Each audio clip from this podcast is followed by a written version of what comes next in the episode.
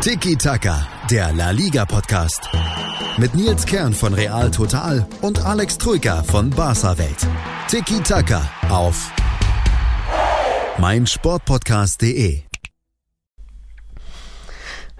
Ich habe lange überlegt, wie ich diese Folge, ja, wie ich da einsteige, was ich da mache. Ich will natürlich ein bisschen Salt Bay sein und ein bisschen was reinreiben. Aber ich glaube, ich fange, ja, ich fange an mit einem Zitat von einer Zeitung, aus der ich sonst gar nicht so viel zitiere und vorlese. Historische Lachnummer, lächerliches Barca. Bayern zieht Barca nackt aus. Kein Fußball, kein Kampfgeist und würdelos. Schwärzeste Geschichte Barcelonas. Das war die Sport. Und jetzt kommt Alex Troika. Hallo Alex. Das ist eine, das ist eine Anmoderation hier. Gleich mitten ins Herz. Hallo Nils. Servus. Grüß ja, dich. Hallo. Es gibt ja auch hm. nichts schön zu reden. Grüß dich. Oder hast du was schön zu reden? Ähm, nee. Nee, habe ich nicht. Nee. Ich, muss die, ich nee. muss die Schlagzeilen leider so uh, unwidersprochen so stehen lassen.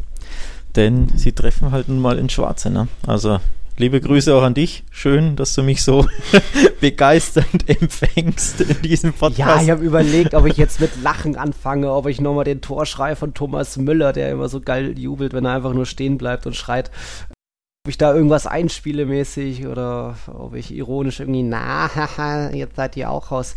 Nee, äh, ich finde diese Sätze von der Sport, die ja sonst sehr viel für Barca umstrickt und auch zeigt, aber auch Real hat damals auch mal äh, 9-1 gegen die Bayern verloren. Da, diese Sätze sind schon ziemlich ins Schwarz. Und auch die Mundo Deportivo hat eigentlich nur drei Wörter, die für mich ziemlich passend sind. Die Mutter aller Debakel. Also hart, aber Volltreffer. 2 zu 8. Mhm. Ich hatte ja schon getippt, 4-0 gewinnen die Bayern. Ich habe mir schon erhofft auch, dass es deutlich wird, weil äh, damit auch ganz Europa sieht, wie schwach Barca verteidigt in dieser Saison, dass einfach keine Seele mehr in dieser Mannschaft steckt, dass eigentlich alles nur noch Messi und Testegen ist. Aber die beiden hatten beide keinen guten Tag und dann ist eben sowas passiert, oder? Ja, ähm, ich weiß gar nicht, wo, wo man da anfangen soll. Ähm, Im ja, Endeffekt. Keine Ahnung ja, nee, ich bin ein bisschen, kann dir nicht, ich möchte ja gern widersprechen bei zahlreichen Dingen, aber kann es nicht so wirklich natürlich, ne? Also seelenlos ist natürlich immer so ein bisschen, boah, schon, ja, der Holzhammer. Aber an dem Abend waren sie heillos überfordert, keine Frage. Und ähm, ja, ba äh, Bayern hat tatsächlich all die Schwächen aufgedeckt von Barca, die wir ja schon länger sehen, aber die eben in La Liga oft kaschiert werden, auch natürlich, weil die Gegner nicht so gut sind auch natürlich, mhm. ähm, ja, weil nicht jeder so ein krasses Pressing gespielt hat, auch in der Qualität, in der Schärfe und das auch durchgezogen hat. Also nicht nur mal 20 Minuten gutes Pressing, das kann auch Bilbao und Getafe mhm. spielen das gut. Mhm. Aber von der ersten bis zur 90. so anzulaufen als Mannschaft geschlossen, mit der Qualität, mit dem Eifer, mit der Gier, mit dem Selbstbewusstsein natürlich auch. Und dieses typische äh, Weiter, immer weiter der Bayern, das haben die ja gemacht. Ne? Und das macht in La Liga keiner, oder ich kann mich nicht erinnern, dass das jemals einer gemacht hätte. Und dementsprechend, ja. Nee, da wird sich nach einer Führung schnell hinten eingeigelt und irgendwie das 1-0 gegen Barca über die Linie bringen. Äh, auch Madrid geht, schaltet dann gerne mal ein paar Gänge zurück, spart die Kräfte, aber die Bayern Chapeau auch dadurch. Also das war äh, fast ein bisschen schon eben wie erwartet, dass sie wirklich diese Form der letzten Wochen, auch der letzten Monate da bestätigt haben, so ein Ausrufezeichen gesetzt haben. Also von allen in der Mannschaft ein ganz großer Auftritt. Goretzkas äh, Vorlage da überragend. Müller zwei Schüsse, zwei Tore. Knapri kam ran, Perisic irgendwie aus Spitzenwinkel. Da kann man gar nicht alle einzelnen acht Tore auseinandergehen, weil alle wirklich ein Kunstwerk waren. Natürlich äh, Davies, was der da mit drei, vier Gegenspielern angestellt hat. Man wusste schon, oh, oh, oh, oh, gleich passiert Semedo, pass auf. Und trotzdem alle überrannt geworden. Eine unfassbare oder spannende Statistik auch. Barca jetzt in einer Riege mit St. Pauli und dem HSV. Das sind so die letzten drei Gegner, die acht Gegentore schlucken mussten durch die Bayern. HSV sogar dreimal. Bei Pauli ist es schon ein paar Jährchen her. Und jetzt eben auch Barcelona. Wow. Also das, ich weiß nicht, bei, bei dem Brasilien 7-3 gegen Deutschland gab es ja so einen Tipp irgendwie, einen, der das getippt hat und dann 7-1. 7-2, 7-2 sogar. 7-1, oder? Die haben doch Nee, nee, 7-2. Ich habe 7-3 gesagt, das war falsch, aber es waren 7-2. Oder? Ich sag 7-1. In Deutschland. komm, Google. Es geht um Bier. Bierwette, komm, komm. Bierwette, ja. ja. Verdammt, 7-1. yes! Yes! Ich dachte, Oscar yes. hat getroffen und wer noch? Nee, nur Oscar. Na gut. Schöle hat ja doch in, ins gegnerische Tor. Ja, da würde ich sagen, una, una cerveza, por favor. kriegst, kriegst du, Amigo. Ähm, das hatte ja tatsächlich damals einer getippt. Da ist ja dann irgendwo ein Wettschein so viral gegangen, auf, im Internet aufgetaucht. Aber so ein 8 zu 2, da hast du auch noch nichts gesehen, oder? Dass da einer typico-mäßig yeah, einfach mal. Nee, ich glaube, äh, das wäre okay. zu viel. Nochmal 4-0 zu tippen wie du ist ja schon, ist ja mhm. schon stark, ja. weil im Endeffekt du hast ja einen Kantersieg oder eine Abreibung getippt. Dass die natürlich ja. dann so ausfällt mit einem quasi Eishockey-Ergebnis, wenn man so möchte, ja, das kann mhm. ja keiner vorhersehen. Also nochmal, klar kann man dann sagen, hier gibt es mal ein 5-0, ein 5-1, aber kein Mensch tippt ja so ein Ergebnis, wird das im Fußball ja völlig unüblich ist. Also das war schon, ja. ist auch irgendwo ein Freak-Ergebnis, darf man auch nicht vergessen. Also normaler wäre ja wirklich irgendwie ein ja, 5-0 oder 5-1 oder so. Ja. Ähm, dementsprechend ja.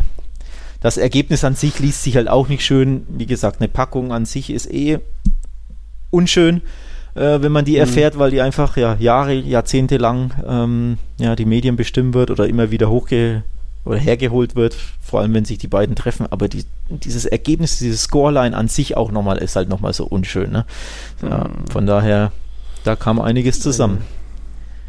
Historische Schlappe, ja. historische Schande, schreiben ja auch Marker und Ass. Also das war schon, mir fehlen immer noch ein bisschen Worte. Und um gleich mal ein bisschen den Bogen zu spannen auf die Saison auch, wir müssen jetzt gar nicht so detailliert über dieses Spiel reden. Heute vor einem Jahr hat so ein bisschen, ich will nicht sagen, der Untergang Barsters hat angefangen, weil eigentlich geht der Untergang ja schon eine Weile. Wir erinnern uns an das 0-3 gegen Juventus, an das ja, Debakel fast schon in Rom, an dieses unglaubliche Wunder an Enfield, wo Liverpool noch die Runde gedreht hat, jetzt eben 2-8 gegen Bayern. Aber heute vor einem Jahr ging es nochmal ja, einen Ticken tiefer oder es hat eben angefangen, die Seuchensaison der Katalanen.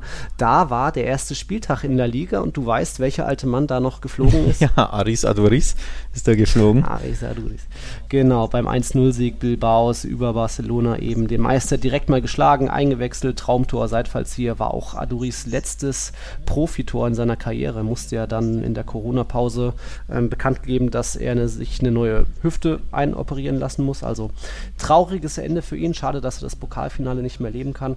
Darum geht es jetzt auch gar nicht, sondern nur ein bisschen. Äh, ich würde gern mal ja, von dir hören, was in dieser Saison alles noch so schief gegangen ist. Also es gab ja immer wieder Glanzmomente. Messi hat anfangs gefehlt, kam dann zurück, hat ordentlich geknipst, aber auch er kommt nur auf 31 Tore in dieser Saison. Das ist der, sein Tiefstwert seit 2007-8 der Saison. Was, wie würdest du in ein paar Sätzen zusammenfassen, was bei Barca alles schief lief in dieser Saison? In ein paar Sätzen.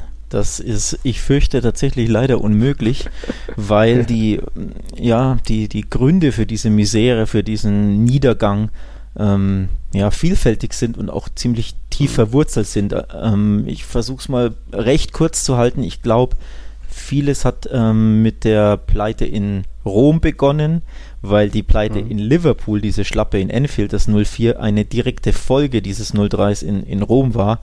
Denn weil Barca da psychologisch ähm, ja einfach einen mitbekommen hat. Also Rom steckte in den Hinterköpfen vor der Pleite in Enfield, das haben sie sogar vor dem Spiel gesagt. Also Suarez beispielsweise, mhm. kann ich mich erinnern, auf der PK hat das wirklich angesprochen und, und auch Piquet, meine ich. Also sprich, du hast gesehen, vor Enfield haben sie Rom im Hinterkopf, dann ist Enfield passiert und das hat ihnen so einen Knacks gegeben, dass beispielsweise die komplette jetzt Hinrunde ähm, vor allem in Auswärtsspielen so affektiert war. Das hast du einfach gesehen, die Hinrunde war, da waren mhm. sie in Auswärtsspielen ja so, so schwach. Ne? Direkt dann, du hast Adoris angesprochen, der hat ja auch im ersten Ligaspiel auch auswärts ausgerechnet bei Bilbao in der 91. das Tor geschossen. Also auch da wieder eine Auswärtsniederlage und ein wirklicher Nackenschlag.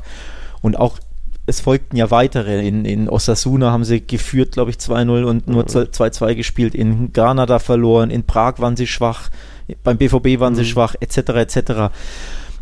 Dementsprechend glaube ich, was sie hätten machen müssen, ist wirklich im Sommer Valverde entlassen, da einen klaren Cut machen, wirklich einen neuen Trainer mhm. installieren, eine frische Ansprache, frische, äh, ja, einen frischen Mann, mhm. neuen Mann, neue Ideen, neue Taktik, etc. etc. Also wirklich da einen Cut machen im Sommer quasi. Es kam ja auch noch der, die Niederlage im Pokalfinale gegen Valencia. Genau, dazu, die kam also auch, genau, genau, die kam auch dazu, stimmt. Ähm, wie gesagt, ich glaube, das haben sie verpasst ähm, diesen, diesen Cut zu machen. Das war meiner Meinung nach im Nachhinein ein, also damals schon klarer Fehler, aber jetzt natürlich offensichtlich. Man hätte sich im Sommer einfach von Valverde trennen müssen. Das haben sie nicht mhm. gemacht. Sie wollten ihn durchschleppen, warum auch immer. So wirklich kann das bis heute, glaube ich, keiner erklären. Also da gibt es keine plausiblen, plausiblen Gründe. Ich glaube tatsächlich, der Rückhalt in der Mannschaft ist recht gut. Messi und Co. mochten ihn einfach. Ich glaube, er war sehr umgänglich, hatte den, ja, die mhm. Kabine im Griff, sage ich mal, oder war, war angesehen. Und dann haben sie sich ja. gedacht, oh, er ist schon der richtige Mann, um dieses Schiff quasi zu stabilisieren. Aber natürlich ja. kompletter Trugschuss, Schluss.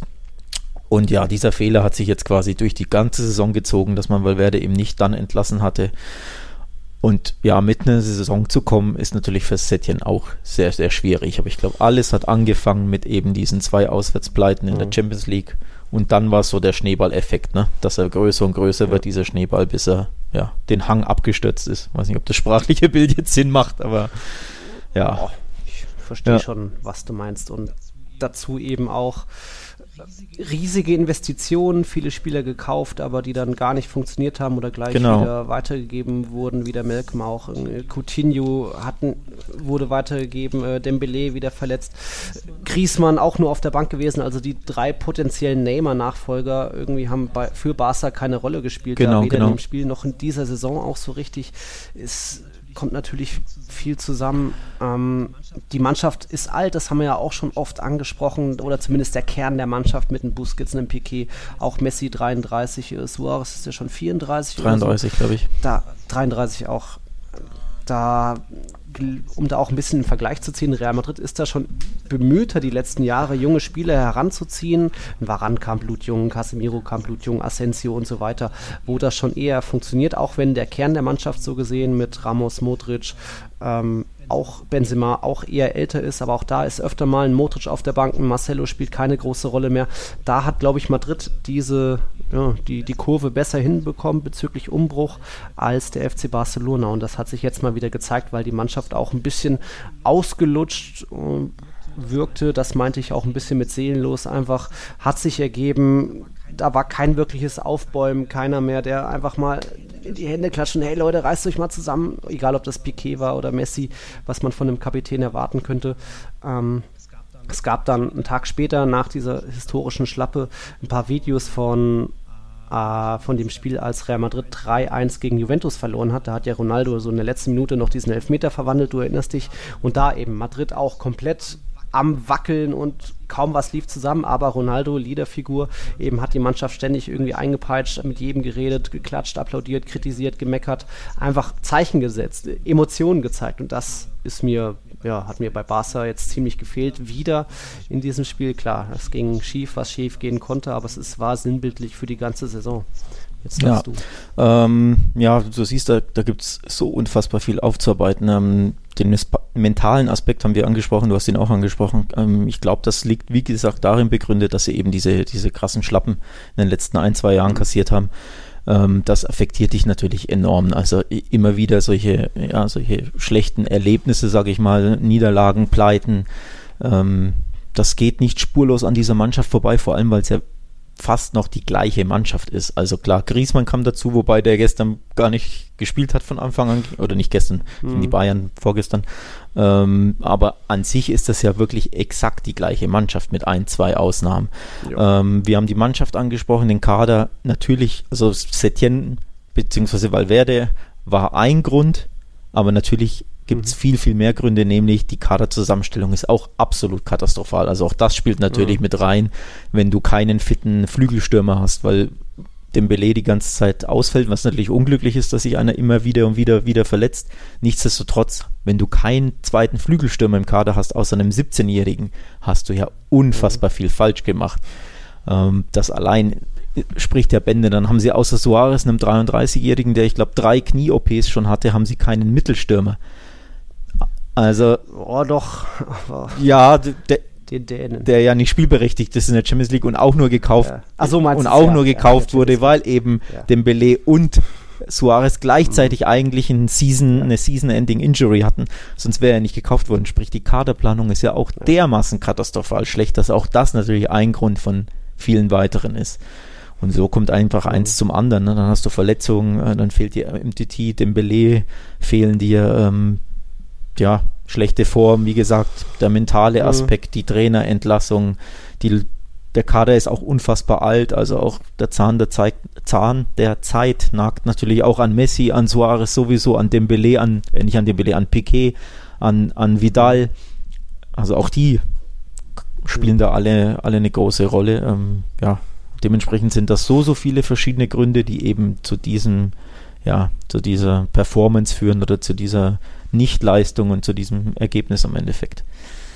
Ja. Ja, Kaderplanung ist auch nochmal das Stichwort. Es gab ja auch viele Fehlgeschäfte in der Vergangenheit. Ich spreche da nochmal so einen Malcolm an, auch einen André Gomez, Paco Alcacer, genau. was einfach gar nicht ja. funktioniert hat, was dann irgendwie wieder abgebrochen wurde, die Geschäfte, statt Zeit, Geduld zu geben, auch weil es vielleicht wirklich nicht gepasst hat. Äh, interessante Talente wurden abgegeben, ob das ein Denis Suarez war, jetzt Rafinha an Celta, was einzeln betrachtet schon einen Sinn ergibt, aber hätte man da nicht wen behalten können. Wer war es im Winter, der gegangen ist? Alenya, ja. glaube ich, zu Betis und dann noch der Mittelstürmer aus der zweiten Mannschaft. Also, boah, so knapp können die Kassen noch gar nicht sein, dass man selbst den Mittelstürmer der zweiten Mannschaft. Ja, scheinbar schon, scheinbar schon. Ne? Ähm, ja. Ja. Nee, du sprichst es an, ein, ein wirklich, das ist ein Musterbeispiel, schön, dass du es angesprochen hast, für katastrophale, für das katastrophale Management und Missmanagement und die Kaderplanung äh, ist, sie schicken oder Alenia durfte ja gehen zu Betis, weil er von Valverde nicht eingesetzt wurde. Der hat, glaube ich, monatelang kein mhm. einziges Spiel gemacht und ähm, hatte anscheinend eine Vertragsklausel, die ihm eben sagt, wenn er so lange nicht spielen kann, kann er sich verleihen lassen. Sprich, er wollte dann natürlich weg, hat Gebrauch von dieser Klausel gemacht und zwei Wochen später entlassen sie einen Trainer und der neue Trainer, der vielleicht auf ihn setzen möchte, kann das nicht tun, weil der Spieler weg ist. Also hätten sie einfach nur den Trainer zwei Wochen früher entlassen, hätten sie den Spieler nicht verleihen müssen. Und dann hätten sie in ihrem dünnen Kader, der teilweise nur 14, 15, 16 Spieler hatte, hätten sie einen wichtigen Mittelfeldspieler mehr gehabt. Mhm. Also da nicht mal mit dem neuen Trainer sprechen können, ja. quasi, dass der sein Veto anlegt, wer kommt, wer geht. Nicht mal das konnten sie ja machen, weil sie eben da Valverde wieder zu spät entlassen haben. Also es ist so unfassbar schlecht auf allen Ebenen. Missmanagement pur, was Barca da getrieben hat. Das eben, wie gesagt, mhm eins zum anderen führt und alles spielt irgendwo in diesem komplexen Puzzle halt eine wirk wirklich ähm, signifikante Rolle. Ja. Wenn du dieses komplexe Puzzle schon ansprichst beim FC Barcelona, jetzt ja, geht es ja auch darum, äh, Präsidentschaftswahlen werden die jetzt vorgezogen, weil Bartomeo hat keinen Kredit mehr bei den Fans, glaube ich. Da gibt es mittlerweile, gab es schon Plakate jetzt auch, die dann am Vereinsgelände gehangen haben. Korrigiere mich, wenn ich da jetzt falsch Ja, war. da stand irgendwas von wegen Spieler und äh, Management, die Schande in der 121-jährigen mhm. Vereinsgeschichte oder irgendwie sowas. Wobei, ja, wobei ich glaube, das waren nur zwei Leute, die diese Plakate aufgehängt haben, muss man ja. auch sagen. Also es war nicht so, dass da der Mob äh, tobte. Ähm, ja. Aber, also muss ich auch sagen, kenne ich auch nicht so. Ähm, so eine institutionelle Krise habe ich in meinen, keine Ahnung wie viele, 18, 20 Jahre, wie ich jetzt ähm, Barca so intensiv verfolge, habe ich das so noch nicht erlebt, weil ja, gab es halt zuletzt nicht in den letzten Jahren. Ne? Dementsprechend, mhm. ja, ist das ungewohnt, aber ähm, auch nicht so, dass man, also es erinnert noch nicht an den Hamburger SV, sage ich mal. Da waren ganz andere Plakate, glaube ja. ich, am Trainingsgelände. Ne? Ja. Das, ähm, das noch nicht. Ähm, ich glaube, Bartomeus Glück ist wirklich, dass aktuell keine Fans im Stadion sind. Das ist wirklich das große Glück ja. des Vereins und, und des Präsidenten. Weil stell dir vor, im Camp Nou, was los wäre, wenn die eben derlei Leistung zeigen und, und Niederlagen kassieren. Dann gibt es die berühmten Pagnoladas, die weißen Taschentücher, die da ähm, ne, ge geschwenkt mhm. werden. Oder natürlich ja. Pfeifkonzerte ohne Ende oder mehr Plakate. Und da kam, kommt er bisher eben glimpflich davon, einfach deswegen, weil keine Fans in, in den Stadien sind. Also ich glaube, das, ja, das ist sein Glück aktuell oder generell ähm, irgendwo auch ein bisschen, ja, das Glück der anderen handelnden Personen. Es ist ja immer nie, nie Bartomeo. Ne? Also Abidal ja. sollte man da nie aus der Verantwortung nehmen, der eben der Sportdirektor ja. ist, der eben für die Kaderplanung mehr oder minder hm. verantwortlich ist, zumindest qua seiner Position. Dementsprechend, ja, sind da viele verantwortlich, aber sie haben ein bisschen Glück eben, oder die Stimmung ist nicht so schlimm, wie sie vielleicht sein müsste unter den Fans, einfach deswegen, weil, weil keiner im Stadion sein mhm. kann. Ne? Mhm. Ja, also das Interessant. Ich meine, stell dir, äh, darf man nicht vergessen, vom Fernseher bist du auch immer ein bisschen weniger emotional als live vor Ort, ne? Sei es in der Kneipe, sei es im Stadion natürlich, sei es mit drei, vier, ja. fünf Bier im Kessel. Da ist jeder ein bisschen ja. emotionalisierter, so sitzt jeder daheim während der Pandemie mehr oder weniger, ne? Und ja, gewöhnt sich, sage ich mal, sogar an schlechte Leistung. Also das betrifft ja uns wahrscheinlich auch, ne? Ähm, ja. Dass man ja ein bisschen da. Man gewöhnt sich nicht an die schlechten Leistungen, sondern daran, sie hinzunehmen. Ja, so ein bisschen, ne? Groß danach ja, auszurasten. So, so. so, ein bisschen. Und dementsprechend glaube ich wirklich, dass das ja auch ein Grund ist, warum es verhältnismäßig noch ruhig ist bei Barca. Also hinter den Kulissen natürlich nicht ruhig, aber eben was Stimmung unter den Fans anbelangt. Ja, mhm. aber gucken wir mal. Hm. So Causa Bartomeu oder generell die Leitung beim FC Barcelona würde ich noch mal kurz drauf bleiben. Ähm, allein was so in den letzten ein oder anderthalb Jahren passiert ist. Ähm, Bartomeu wusste man ja noch diesen Social-Media-Skandal, wo angeblich er eine Firma beauftragt hat, die gegen andere Personen schießen, damit er in einem besseren Licht mhm. steht. Es gab dieses kleine, was war das, äh, verbale Gefecht öffentlich über Instagram zwischen Messi und Abidal. Abidal kritisiert halb die Mannschaft, Messi schießt ein bisschen zurück. Ähm, Barcelona viele Unruhen bekommen, wurden verklagt von Neymar, wurden verklagt von, von Vidal wegen angeblich ausstehender Gehalt. Gehaltszahlung. Um Titi musste auch irgendwo mal vor Gericht wegen äh, irgendeiner Sachbeschädigung oder so. Die Breath Rate Sache hat auch für einiges sowohl an Unruhen gesorgt, als auch, ich glaube, einige Sympathien gekostet, vor allem auch so im deutschsprachigen Raum, wo viele doch noch so ein bisschen diesen Meske und Club und romantisch, Barca ist Tiki-Taka und Iniesta ist zwar nicht mehr da, aber es läuft schon. Nee, läuft nicht mehr so ganz.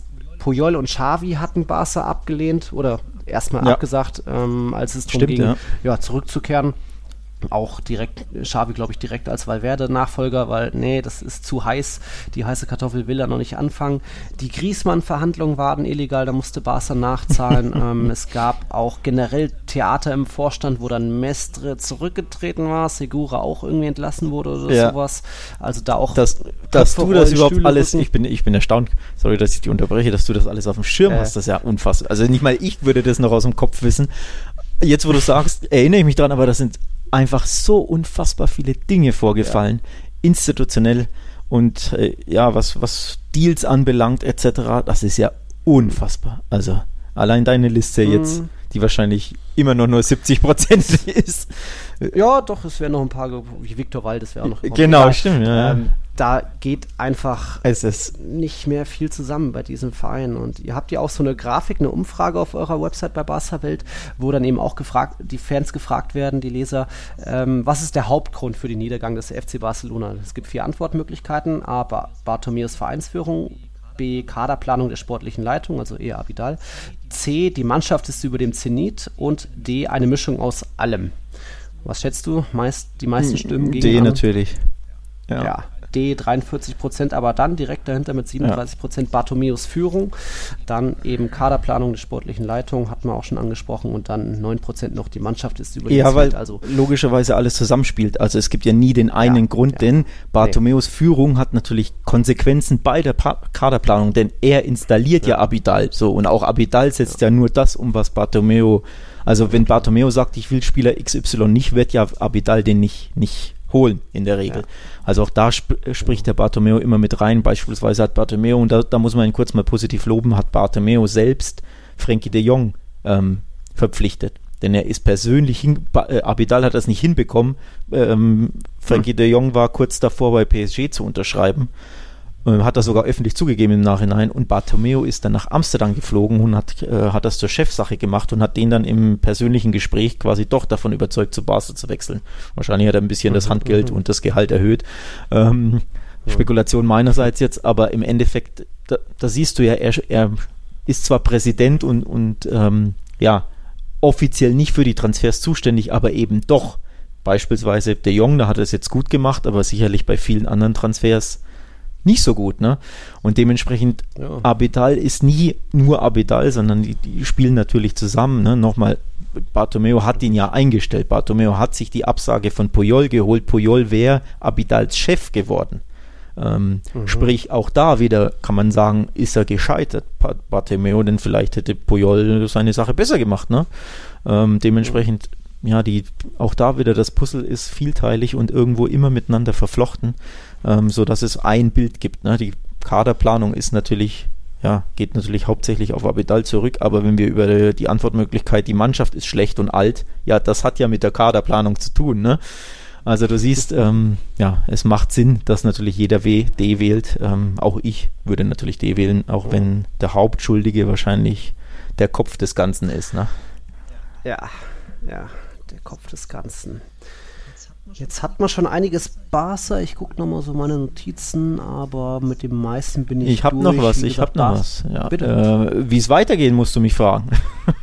ähm, ja, das wäre jetzt noch ein bisschen. Achso, achso. Ähm, Trainer und Co ich wollte nur noch mal kurz erwähnen, Barca hat auch jetzt äh, zwei Rekorde in. Oh wei. vorher oh schon oh die höchste Niederlage nach Hin- und Rückspiel. Das war 0-7 gegen oh Bayern wei. zusammengerechnet. Und jetzt haben sie auch die höchste Niederlage in einer Partie. Ja. 2 zu 8 übrigens, gegen Bayern. Herzlichen ja, Glückwunsch. Übrigens beim 0-4 in München war ich damals im Stadion. Dementsprechend hm. äh, ja, bin ich da nicht so gut drauf zu sprechen, auf dieses Hinspiel 0-4. Ähm, ja, hm. Also du siehst, den einen Rekord ja. habe ich sogar live miterlebt, auch nicht so schön, den jetzt immerhin nicht, also nicht live im Stadion, aber ja. Nicht so schön. Bei dem 0-4 in München war ich auch, nur hat damals eben Real Madrid gewonnen. oh, Bayern. Ha, schön. Das war was anderes, 2014. Ja, war schön. Für mich war auch der, was war das, Freitagabend, eigentlich ganz schön. Ich glaube, ich habe noch nie so ein, generell wahrscheinlich ein Spiel einer anderen Mannschaft, außer äh, Real Madrid, so bejubelt. Das war glorreicher Fußball einerseits und dann eben auch ja, Barca am Boden zu legen, das tut dann, muss ich auch zugeben, doch auch ein bisschen gut, so als Erzrivalen, wo auch wirklich viele in meinem Freundesbekanntenkreis auch sagen, aber Barca ist doch der schöne Verein im SG und Club. Nee, Barca ist jetzt am Ende und die Messi-Ära, das hat jetzt auch gezeigt, neigt sich sehr deutlich dem Ende. Wie gesagt, nochmal auch äh, drei Champions League-Tore, so wenig hat er zuletzt 2007 gehabt. Äh, da muss ich jetzt mal kurz nachhaken. Gibt es bei euch Madridistas denn nicht trotzdem eine gewisse Abneigung gegenüber den Bayern, weil das einfach eine internationale Rivalität ist, weil ihr ja in den letzten Jahren so oft aufeinander getroffen habt und das, die Spiele immer so eng war? Ich meine schon, oder? Natürlich, natürlich, vor allem so um bis zu 2014 war es ja wirklich Bestia Negra. Genau, genau. ich glaube, äh, von acht Duellen gegen sieben an die Bayern oder so gefühlt. Aber jetzt die letzten drei Duelle, die letzten drei K.O.-Runden gegen jeweils am Real Madrid. Von dem her ist das äh, ja, eine klare Sache. Es gingen ja auch Screenshots danach rum, von wegen Messi äh, zwei Torschüsschen vielleicht gegen die Bayern, kein Tor. Ronaldo zuletzt drei Tore gegen die Bayern, als eben Real Madrid noch auf die Bayern gestoßen ist. Klar, besteht der Rivalität absolut. Aber da ist jetzt auch sehr viel Schadenfreude dabei. Und da muss ich auch so ehrlich sein, mich freut es einfach dann auch, Barcelona so am Boden zu sehen. Ähm, rein aus Fanperspektive. Ich würde gern weiter noch mit ihr über Barca reden die nächsten Wochen, wenn sie ins Finale einziehen und dort erst die Niederlage kassieren, aus beruflicher Sicht. Aber die Rivalität oder Abneigung gegenüber Barca ist bei mir dann persönlich höher als, glaube ich, zu den Bayern, weil mir die Bayern vielleicht auch äh, weiter weg sind mit denen habe ich nicht so viel, die kommen nicht so oft vor in meinem naja. Alltag wie jetzt natürlich Barcelona. Logisch, ja, klar. Logisch, so. macht ja. Sinn. Ja, aber der Madrilene an sich will jetzt doch trotzdem nicht, dass die Bayern dieses Triple gewinnen, oder? Denn, nö, denn, nö, nö. dann hätten Bayern schon zwei Triple und Real Madrid hat noch gar keins, ne? Also muss man es auch sehen, so ein bisschen, ja, internationale ja, Rivalitäten. Och, ja, äh, Triple, wir hatten das 3-Peat oder 4 aus 5 Jahren, von dem her, das muss auch erstmal einer nachmachen, 13 Euro ja. Pokale insgesamt. Du, im Endeffekt, die Bayern hätten es auch, glaube ich, durchaus verdient, weil das nach der Rückrunde, vor allem nach so einer schwierigen Hinrunde, auch echt attraktiver Fußball ist mit Identifikationsperson. Ich finde den Goretzka ist ein richtig geiler Typ. Also einfach auch menschlich, was der äh, mhm, Corona absolut. gemacht hat, wie der über Holocaust informiert. Ja coole Socke, der nicht einfach nur Influencer-mäßig äh, rumpost. Kimmich irgendwie auch ganz cool, Gnabry Davies einfach coole Leute. Thomas Müller sowieso, wenn er seinen Hühnern auf dem Hof hinterher gackert. Lewandowski, die Maschine überhaupt. Also da geht schon viel zusammen. Das ist nicht mehr nur Robben und Ribéry, Vidal, so wo man ja, vielleicht eine eher schwierige Zeit oder schwierig im Sinne von, wo es da öfter mal ein paar Karten gab oder wenn, wenn Ribéry wieder Cavachal eine watscht, dann war das einfach was anderes. Egal, natürlich jetzt, ja, wem drückt man jetzt die Daumen? Leipzig, PSG, hm, Lyon, Bayern, ja, dann mal gucken, ob Lyon das Wunder schafft. Wahrscheinlich nicht, aber egal. Da können wir gleich nochmal drauf gucken. Äh, generell die Champions League-Runde, auch was in den anderen Partien äh, passiert ist jetzt würde ich dich nur noch fragen, wie geht es denn jetzt weiter bei Barca? Setien, heute letzter Tag, morgen dann. Gehe ich aus, von aus. Ähm, wenn man heute letzter Tag sagt, muss man natürlich wieder erwähnen, wir nehmen hier am Sonntagabend gegen ja. 9 Uhr auf aktuell. Sprich, je nachdem, wann der Hörer diesen Podcast hört, kann es sein, dass der Kollege Setien tatsächlich schon entlassen wurde. Denn jo. morgen tagt der Vorstand, also morgen am Montag, gibt es die Vorstandssitzung äh, und es heißt jetzt schon beschlossene Sache, Setien wird fliegen. Sprich, man kann morgen damit rechnen oder falls diese Sitzung, keine Ahnung, sehr lange dauert, dann halt am Dienstag spätestens. Aber man kann davon ausgehen, dass eben in den nächsten, ja, sagen wir mal 24 Stunden Setien mhm. Geschichte ist beim FC Barcelona. Ähm, davon kann man ausgehen. Ja, und dann schauen wir mal weiter. Alles andere ist offen. Also ich denke, das ist beschlossene Sache und alles andere ist dann tatsächlich offen, ja. wie es dann weitergeht.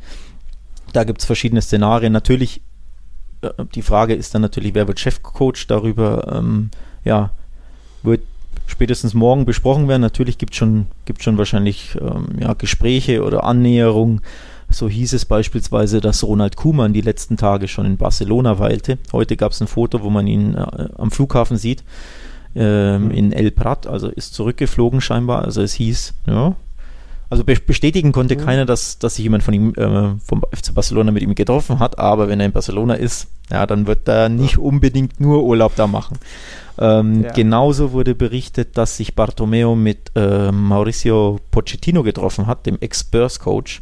Da gab es wohl ein Abendessen. Auch da wurde vielleicht so ein bisschen über die mögliche mittelfristige Zukunft gesprochen. Also das mhm. sind offenbar zwei ganz, ganz große Kandidaten.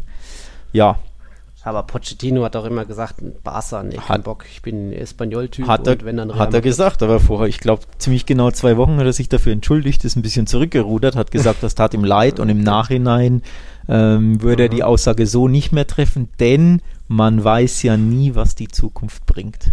Ja. Das hat er gesagt. Von daher allein dieser Satz schon lässt mhm. ja schon ein bisschen verdeutlichen, dass er vielleicht zu dem Zeitpunkt schon das ein oder andere äh, Kaltgetränk mhm. mit dem Kollegen Bartomeo zusammen getrunken hat. Ähm, ja. Und vielleicht sich ein bisschen ausgetauscht hat. Also, wie gesagt, das ist ja auch klar, dass sich Setien so ein bisschen schon in die Champions League reingerettet ja, hat. Absolut. Hat er da am vorletzten Spieltag den ersten, die erste Heimniederlage überhaupt gegen Osasuna, richtig peinlich die Rückrunde oder die Zeit nach dem Wiederanpfiff in La Liga auch nur selten mhm. überzeugt. Gegen Villarreal war es richtig gut und ich glaube, das war es dann fast schon. Ähm, dann gab es eben noch dieses 5-0 gegen Alaves, das hat ihnen bestimmt noch ein bisschen Zeit verschafft. Neapel dann auch 3-1 bezwungen, mehr oder weniger souverän. Und ja, ich kann mir schon gut vorstellen, dass dass da schon im Hintergrund vielleicht auch nochmal bei Xavi das Handy geklingelt hat, ob er nicht doch mhm. es sich nochmal überlegen will. Ja. ja, es bleibt spannend. Pochettino wäre äh, fast dann schon witzig, weil er hätte irgendwann bestimmt auch die Wahl gehabt, zu Real Madrid zu gehen. Hat da bei, ja, bei, bei bei Perez, wie sagt man, auch ein paar Eisen im Feuer eigentlich, aber. Ich muss, ich muss ehrlich sagen, ich muss ehrlich sagen, ich hätte wirklich gedacht, dass er bei Real Madrid landet. Also er kann natürlich ja. in den nächsten Jahren da sowieso noch landen, ja. klar. Ähm, aber ich hätte es wirklich äh, gedacht, dass es ja fast schon passiert. Mhm. Ähm, beispielsweise nachdem oder bevor sie dann zurückkam, ne? da war ja die Vakanz mhm. da. Da hätte ich mir schon gut ja. vorstellen können, dass man, dass man ihn sich da angelt, schön mit Blankoscheck, so Potsche was willst du denn ja. verdienen? Trag mal die Zahl ein, dann wirst du neuer Coach. Weil das, was dir Spurs zahlt, das verdreifachen wir locker. Ja. Also so in die Richtung hätte ich schon gedacht, dass, das, dass der Kollege Perez das macht. Zumindest wäre es tatsächlich mein Approach gewesen, weil ich halte ihn für einen herausragenden Trainer, muss ich ehrlich sagen. Ob er zu Barca passt, das ist die Frage. Ähm, auch da eine sehr komplexe Frage, weil es ja nicht nur um sportliche Dinge gibt, geht, also um Taktik, um Mannschaftsausrichtung, wie sie spielen soll, sondern eben diese Vergangenheit bei Espanyol da einfach eine große Rolle spielt. Aber grundsätzlich als Fachmann ist er für mich ein absoluter Weltklasse-Coach, ähm, der logischerweise zu beiden spanischen Granden ziemlich gut passen würde oder sie ja mit hoher Wahrscheinlichkeit besser machen würde, sagen wir es mal so. Ne? Der auch eine Mannschaft gut aufbauen ja, kann. Ja, also absolut. Also ich glaube auch, ähm, das, was er bei den Spurs gemacht hat, so von Grund auf quasi die Basis legen für eine erfolgreiche Mannschaft eben für die nächsten fünf, mhm. sechs, sieben Jahre.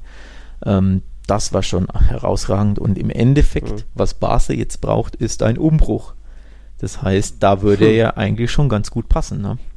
Ähm, mhm. Weil er auch jemand ist, der zum Beispiel der Jugend unglaublich vertraut. Also er hat ja wirklich die, die halbe Stammmannschaft von, glaube ich, Jugendspieler von den Spurs, jetzt mal übertrieben gesagt, also wirklich No-Names, die kaum jemand kannte und die so Klopp-mäßig, ne, wie, wie Klopp beim BVB beispielsweise, mhm. dass er da wirklich mit einer Mannschaft, die auf dem Papier überhaupt nicht so prickelnd klingt, dass er mit denen einen unfassbar ja, guten Fußball spielen lässt, dass er eine geschlossene Mannschafts- äh, auf den Platz stellt, die, die eine Einheit ist, dass Spieler eben ja, im Kollektiv besser werden.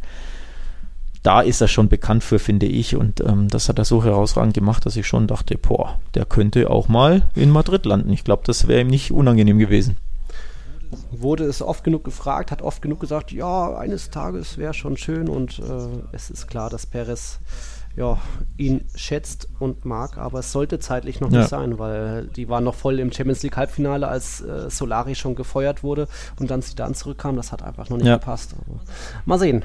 Äh, alles kann, nichts ja. muss in Zukunft. Wir haben ja noch ein paar Jahre. So ist es. Also ich bin gespannt. Ähm, ich glaube, er ist wirklich einer der, sagen wir mal, drei Kandidaten bei Barca da ist halt die Frage, wer setzt sich durch. Ne? Also beispielsweise, wenn Bartomeo in präferiert. Er braucht da trotzdem irgendwo das ähm, Backing der anderen Vorstandsmitglieder. Also er kann da nicht wie der Cäsar den Daumen mhm. senken, auch wenn er es natürlich oft genug macht oder machen möchte oder machen wird oder machen ja. äh, gemacht hat.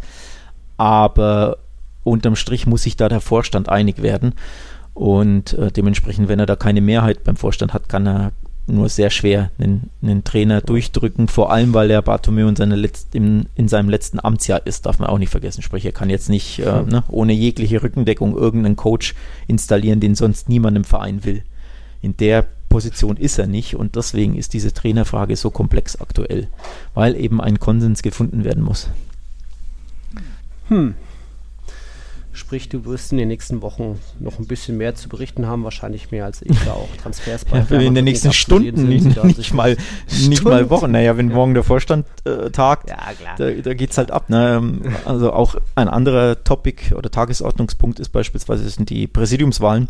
Die könnten vorgezogen werden oder eben sogar, also es heißt sogar aktuell, Bartomeo könnte zurücktreten, was er ja immer ja, tunlichst vermeiden wollte. Logischerweise, jeder klammert sich an die Macht. Er besonders will das natürlich nicht. Auch natürlich aufgrund der unsteten äh, oder unsicheren Situation, ne, finanzielle Lage, Covid etc. etc. Sprich, es käme zum höchst unglücklichsten Zeitpunkt jetzt so ein, so ein Rücktritt. Dementsprechend, ja, das ist, da liegt schon viel im Argen und es ist eine sehr komplexe Thematik aktuell. Okay. Ja, das war ein großer Barca-Brocken. Ja. Hättest du noch was abschließen, bevor wir rübergehen, Champions League nochmal generell ein bisschen? Ähm, die neueste Meldung haue ich jetzt hier mal raus, obwohl ich ja kein Fan bin von solchen, ja, wie nennt man das? Von solchen äh, Rumors, von solchen Gerüchten, die ja in Spanien da oft äh, lodern und dann einen Tag später schon wieder ausgehen ähm, diese kleinen äh, Feuer, wenn man so möchte. Aber die aktuellste ist der Kollege Marcelo Bechler, das ist ein brasilianischer ähm, Journalist, der eben Barca, ähm, ja. ja, über Barca berichtet, schreibt, und ich zitiere jetzt, Messi möchte den Verein in diesem Sommer verlassen. Das ist das neueste Gerücht, das jetzt quasi in der letzten ja, halben Stunde, in den letzten 20 Minuten, während wir quasi äh, aufnehmen, hier schön auf Twitter die Runde macht ähm, weil eben Bechler das für den brasilianischen TV-Sender, für den er berichtet, ähm, exklusiv vermeldet hat. Ja, mir wird nicht langweilig, hm. Nils. Nö, das äh, glaube ich. Da wird es nichts mehr mit Last of Us zu nee.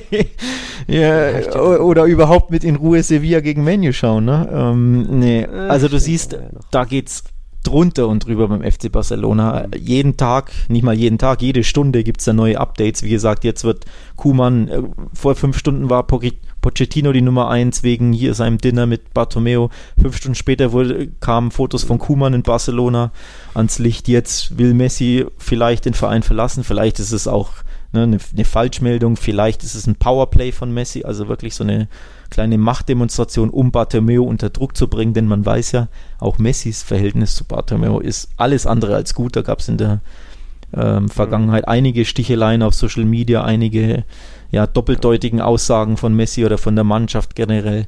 Sprich, es, ich könnte mir sehr gut vorstellen, dass es auch nur ein Power-Move ist von, von Messi, um eben ja Bartomeo quasi den, den Durchstoß zu verpassen, sodass der wirklich, genau, so in die Richtung, so dass der wirklich jetzt zurücktritt, entweder tritt du zurück oder ich verlasse den Verein oder er, er droht halt damit, so als, wie gesagt, als Powerplay-Move, also auch das könnte ich mir vorstellen. Ja, dementsprechend all das hm. gilt es zu ergründen in den nächsten Stunden, Tagen, vielleicht Wochen. Ja, mir wird nicht langweilig. Ja, Dafür gibt es ja dann auch Barca-Welt und Tiki-Taka. Dort könnt ihr euch auch nochmal alles Aktuelle lesen rund um Präsidentschaftswahlen, die Pressestimmen, rund um das Chaos beim FC Barcelona und eben diese historische Erniedrigung, so hat es die Sport geschrieben, und das Ende eines Zykluses oder einer Ära, so die Mundo Deportivo. Wir gucken jetzt nochmal Königsklasse und zwar gleich nach einer kurzen Unterbrechung. Bis gleich. Swing and a Miss.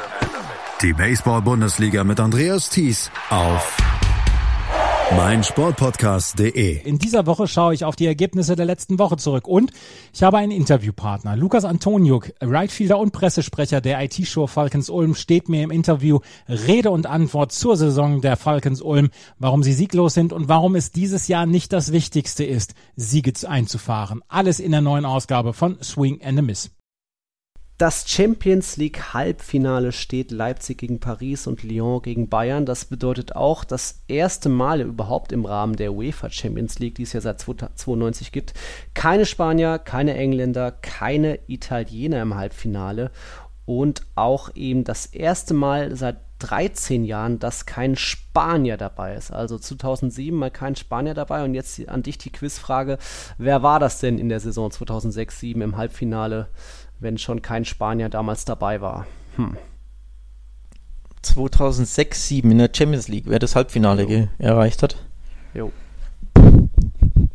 Mm. Oh Mann. 6, 7. Kleiner Tipp, es waren nur zwei Länder.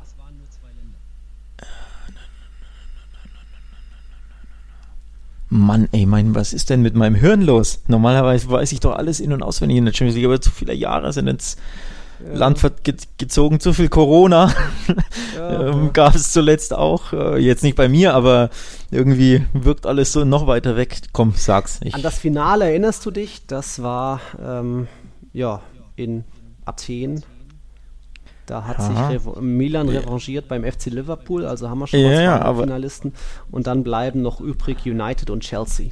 Also drei Briten und ein oh. Italiener damals im Halbfinale. Das letzte Mal, dass kein Spanier dabei war. Übrigens, da war dann im äh, Viertelfinale auch nur ein Spanier dabei. Das war sogar der FC Valencia. Also Real und Barca schon vorher ausgeschieden. Und auch dieses Jahr soll es nicht sein, denn nicht nur Barca ist ausgeschieden hat, oder hat sich verabschiedet nach Real Madrid, sondern auch Atletico. Und hm. ja, damit haben wir jetzt auch nicht unbedingt gerechnet. Ja, das war eigentlich, wenn man ehrlich ist, die größere Überraschung. Ne? Also Du, du selbst hast ja damit ja. gerechnet, dass Barca ausscheidet. Auch mein Tipp war ja, dass Bayern weiterkommt. Ähm, aber das Atletico ausscheidet, ich glaube, das hatten wir eher nicht auf dem Zettel. Also ich wusste schon, dass das ja. ein enges Spiel wird mit einem Torunterschied, aber ich dachte, das eine Torunterschied fällt eben für Atletico, ja. dass sie eben irgendwie mit ihrem 1-0 weiterkommen, genau. aber so war es nicht. Hat, hat Nagelsmann Simeone eine Lehrstunde erteilt und ausgecoacht. Also ja, es war auch nicht unbedingt das Atletico, auf das ich in der letzten Folge so ein kleines Loblied äh, gesungen habe, eben, dass Simeone sehr viel aus seinem Kader herausholt, egal ob dann Morata eingewechselt wird oder Vitolo, alle knipsen irgendwie immer Korea hat ein gutes Jahr hinter sich, der hat jetzt gefehlt mit Corona. Auch Carrasco ist eigentlich eingeschlagen als Winterneuzugang. Die anderen Neuzugänge, Trippier und Lodi, auch gute Saison. Egal, davon hat man fast nichts gesehen eigentlich in dieser Partie. Da war einfach Leipzig sowohl druckvoller als auch ja, mit mehr Motivation. Bei Atletico war dann das fast mehr, ja, auch. Äh, nicht Schauspielerei, aber Gemecker und so negative Vibes, nenne ich es mal. Also einfach nicht mehr das Atletico, was wir jetzt speziell nach dem Restart, wo sie sich ja zurück auf den dritten Platz vom sechsten Platz gekämpft haben, gelobt haben. Oder? Hm. hm. Ja. So, unterschreibst ja. du. Ja. ja, unterschreibe ich so. Ich bin, ich bin auch da ein bisschen, ich bin enttäuscht, muss ich ehrlich sagen. Also zwei, doppelt enttäuscht bin ich natürlich von Basel logischerweise, aber auch von Atletico war und bin ich enttäuscht und auch da nicht nur das Ausscheiden an sich, logischerweise immer eine, eine Enttäuschung auszuscheiden, aber auch die Art und Weise wieder. Also auch mhm. von Atletico war das zu wenig und das war nicht das Atletico, das man erwarten durfte, das man sich vielleicht erhofft hat.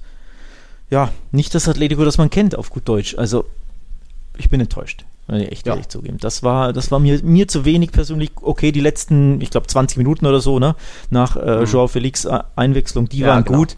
aber im Endeffekt, du kannst nicht 70 von 90 Minuten jetzt mal überspitzt gesagt die schwächere Mannschaft sein. Das geht im Viertelfinale der Champions League. Das geht nicht, das kannst du dir nicht erlauben. Das ist dann nicht einfach mit so einem Kader. Genau, das ist dann zu wenig. Ja, und auch nicht gegen nur Leipzig im Endeffekt. Also sie haben nicht gegen den FC Bayern gespielt oder was weiß ich von mhm. mir aus gegen Real Madrid, ihren Erz mhm. oder ihren Angstgegner äh, international. Es ist ja trotzdem nur Leipzig. Ähm, klar, eine Top-Mannschaft in Deutschland, aber du musst einfach andere Ansprüche als Atletico haben, nämlich mindestens die Ansprüche, diese Mannschaft ähm, ja, besser zu bespielen und im Endeffekt logischerweise zu eliminieren. Und das war viel, viel, viel zu wenig Atletico von Atletico und deswegen bin ich tatsächlich ernsthaft enttäuscht von der Mannschaft. Ja. Atletico war ja sogar mein Finaltipp gegen die Bayern. Dazu wird es jetzt nicht kommen, denn Leipzig ist weiter. Tja. Jetzt weiß ich gar nicht, was man noch alles bei Atletico sagen soll. Äh, eine kleine Randnotiz ist, oder um es auch aufzulösen von der vorherigen Folge, da hatte ich ja die Frage gestellt, ist jetzt eigentlich Mono Burgos noch dabei? Er war noch dabei und hat jetzt eben sein letztes Spiel gehabt, nachdem er, ich glaube, seit 2011 da an Simeones Seite und vorher auch schon bei Simeone äh, sich jetzt, ich sag mal, selbstständig macht und einen eigenen Profiverein übernehmen will. Mal gucken, ob da noch was sich in, in La Liga ergibt. Alaves hat ja jetzt Maschinen gefunden und so weiter. Da können wir gespannt sein, wo, ja, ich sag mal, der verrückte Vogel positiv gemeint, wo er am Ende landen wird. Ja, ähm, woran lag es denn, sag mal kurz hier bei Atletico? Jetzt haben wir gefühlt 40 Minuten über Wasser gesprochen, müssen wir auch ein bisschen thematisieren, woran es bei Atletico lag. Ähm, falscher, Weil, falscher Matchplan, Simeone, oder was? Ja, das auch, das ist ja erstmal naheliegend, aber ich sage ich sag ja immer, äh, Simeone hat seine Spieler wieder zu sehr an die Kette genommen. Also ja, zu viel ja. Disziplin, zu sehr defensiv. Sie können es eigentlich besser, sie haben den Kader dazu. Da muss vielleicht nicht unbedingt ein Costa starten, aber äh, Saul und Kucke haben eine starke Saison hinter sich. Carrasco war äh, auch wieder so einer der Guten an diesem Abend. Sie können es eigentlich viel besser. Morata, Felix wurden eingewechselt, das sind alles super gute Männer, die eigentlich gut kicken können. Ähm, und nach dem Restart hat Atletico sie, sich eben öfter von seiner guten Seite gezeigt. Sprich, Simeone lässt sie ein bisschen machen, sie kombinieren, auch wenn sie führen, noch am gegnerischen Strafraum mit drei Mann draufgehen. Normal ist ja dann wirklich Gegner im Ballbesitz, alles klar, wir ziehen uns zurück, kein Pressing, wir warten ab und mauern und schicken dann irgendwie Morata mit einem langen Ball und hoffen auf noch das zweite Tor durch den Konter. Ähm, das das war nach dem Restart so nicht immer zu sehen. Da gab es, wie gesagt, attraktiven Fußball. Ich hatte mein Loblied schon gesungen auf die Rochi Blancos, auch wenn mir das eigentlich eher ferner liegt. Aber davon war jetzt nichts zu sehen gegen RB. Ähm, bestimmt waren sie auch ein bisschen überrascht, wie gut RB ist, wie gut auch Upamecano ist, ähm, ja, was der alles absolut. gefangen hat. Der war nicht nur gut, der war herausragend stark. Ja. Alter Schwede das sind ja dann auch immer noch ein bisschen so diese No-Names, die man vorher nicht so ganz auf dem Zettel hat, nicht so ganz voll respektiert. Dann geht man vielleicht nur mit 99 Prozent in den Zweikampf, was kein Vorwurf ist, es ist einfach was Menschliches. Und äh, wenn dann der andere aber bei 100 Prozent motiviert ist und voll da ist, ja, dann gibt es nur einen Sieger in so einem kleinen Duell, das dann, was dann schnell den Unterschied ausmachen kann. Ja. Ja, Atletico hat enttäuscht, Simeone hat sie wieder zu diszipliniert, zu ja, defensiv agieren lassen. Aber trotzdem neun Abschlüsse. Ja. Leipzig hat auch nur einen mehr, aber trotzdem Leipzig fast in allen Belangen besser. Ja.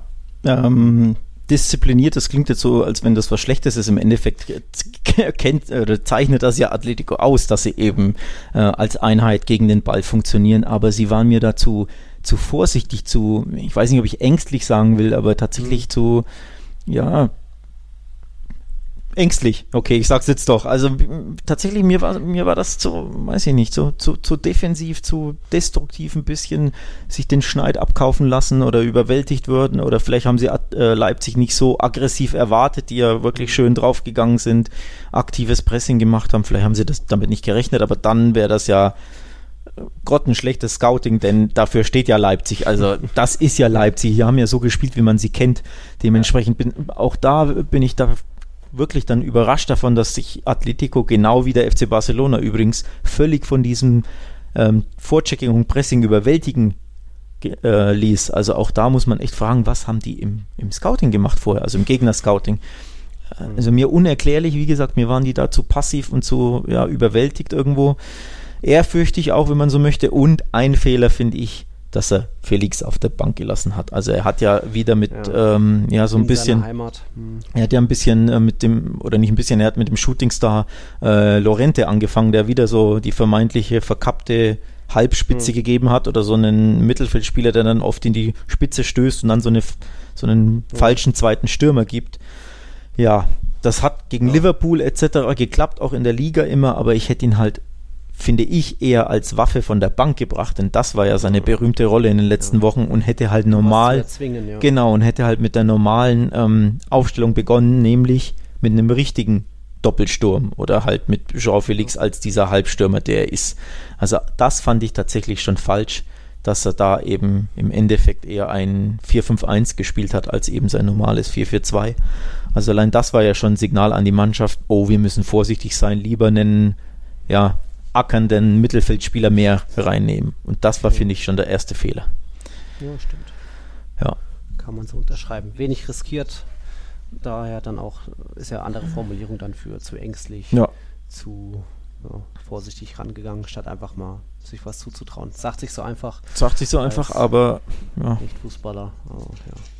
Nagelsmann 1, Simeone 0 oder auch 2 zu 1. Ähm, Nagelsmann danach natürlich auch auf allen Titelblättern gewesen, fast schon als neuer Mourinho verschrien, der damals mit Porto die Champions League aufgemischt hat. Ähm, Real Madrid war ja schon hat mal bei ihm nachgehorcht, wie es so aussehe, ob er sich da was vorstellen könne. Also da könnte in Zukunft auch was passieren, wenn Pochettino nicht will.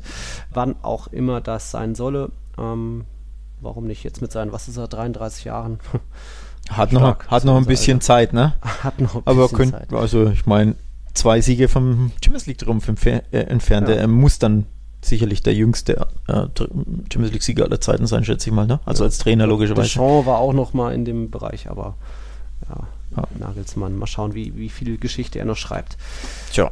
Geschichte geschrieben hat auch Atalanta eben bis zu diesem Viertelfinale. Da war dann leider Schluss, auch wenn es lange, lange nach der Sensation aussah. Aber ich glaube, der Sieg von Paris geht dann schon in Ordnung, weil Neymar einen ziemlich guten Tag hatte, zumindest bis es zum Abschluss ging.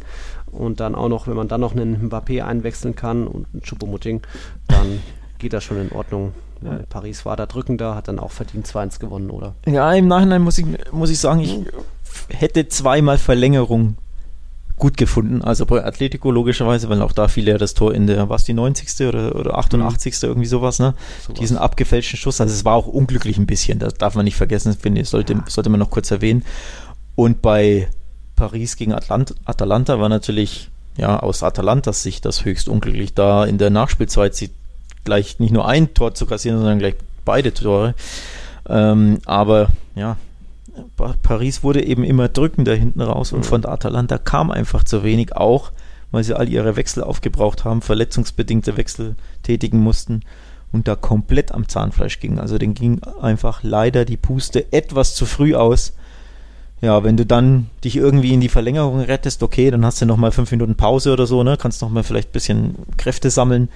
Und vielleicht rettest dich da irgendwie ins, äh, mhm. ins Elfmeterschießen oder irgendwie köpfst mal eine Ecke oder so rein, aber der Zeitpunkt ist natürlich ja, sehr Erfahrung bitter. dann und ja. dann auch individuelle Klasse. Absolut. Neymars Zuspiel auf ja, Mbappé, Wahnsinn. wie er da die Bewegung macht. Wahnsinn. Nicht zu lesen, der Körper einfach. Nee, Wahnsinn. Also da gibt mhm. eine schöne Hintertorperspektive. Auf Twitter gab es die absoluter Wahnsinn, wie er den Körper öffnet und du glaubst, der spielt den Ball quasi links rum und dann spielt er ja innen rum, diesen tödlichen mhm. Pass. Eine absolute Weltklasse. Also da hat auch mir wieder ein bisschen das Herz geblutet. Und zwar in den mhm. Farben Blau und Rot, um ehrlich zu sein. ja. Denn das wäre so ein Spieler gewesen. Ich glaube, der könnte ja. meinem Verein auch ganz gut zu Gesicht stehen. Ne? und deinem natürlich auch. Mentalität gezeigt gegen Paris, ja. Damals so ist es, so ist es. Ja, so ist es. Ja. Paris ist weiter, trifft ja, nee. eben am die. Bitte, du nochmal. Nee, so. Nee. Dann äh, Paris ist weiter, trifft am Dienstag eben auf Leipzig und dann bleibt noch eine Halbfinalpartie. Da ist es Mittwoch soweit. Bayern gegen Lyon und schauen wir mal, Lyon, die haben ja auch was Großes geschafft oder sie mhm. haben mehr geschafft als der internationale Sportgerichtshof und auch so gesehen mehr als Real Madrid und Europa diesen Gefallen getan und ui, ui, ui, rausgekickt. Ja. Sitzt da bei dir der Stachel noch tief, oder? Mm, nicht aus Sicht von bezüglich Real Madrid, weil das Ausscheiden war verdient und City über 180 Minuten besser, bla bla, sondern einfach, ja, City, der Verein muss, muss nicht in der Champions League sein, nachdem er sich da so durchgemogelt hat, jetzt wieder vor dem CAS oder CAS. Und ja, Lyon hat Europa den Gefallen getan. Das hat mich schon gefreut, so gesehen. Ja, läuft bei dir um, aktuell. ja, ja, ich sag mal, war eine, die Woche war ganz okay. Ja. Atletico, Barca, Pep. Ja. Für Madrid-Fans war es nicht so tragisch. Nicht so, da ist das aus ja, City dann schnell überwunden. Wollte ich gerade sagen, für Madrid-Fans war das eine recht angenehme Woche, kann ich mir gut vorstellen.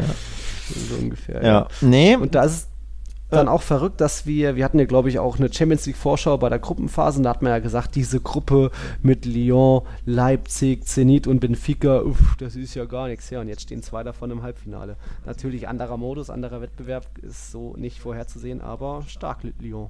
Absolut. Also muss man, muss man alle Hüte ziehen. Ähm, hätte ich nicht gedacht. Also ich habe, ich meine sogar, habe ich nicht 3-1 gegen für für City getippt, weiß ich jetzt gar nicht mehr. Zumindest in meinem, in meinem Kopf habe ich es getippt, aber ich glaube schon, ne? Ich glaube glaub 3-1. Ähm, ja, im Endeffekt auch da wieder die Verlängerung hat schon ums Eck geguckt, nämlich lieber mhm. Raheem Sterling, mach doch bitte diesen Ball aus drei Metern rein, leeres Tor, dann geht's in die Verlängerung. Also auch da, wir hätten auch, wie gesagt, gut und gerne dreimal Verlängerung haben können. Ne? Ein bisschen noch mehr Drama. Also es war ja eh schon Dramatik äh, pur in, in den Spielen und spannend etc. Aber es hätte halt noch dramatischer sein können.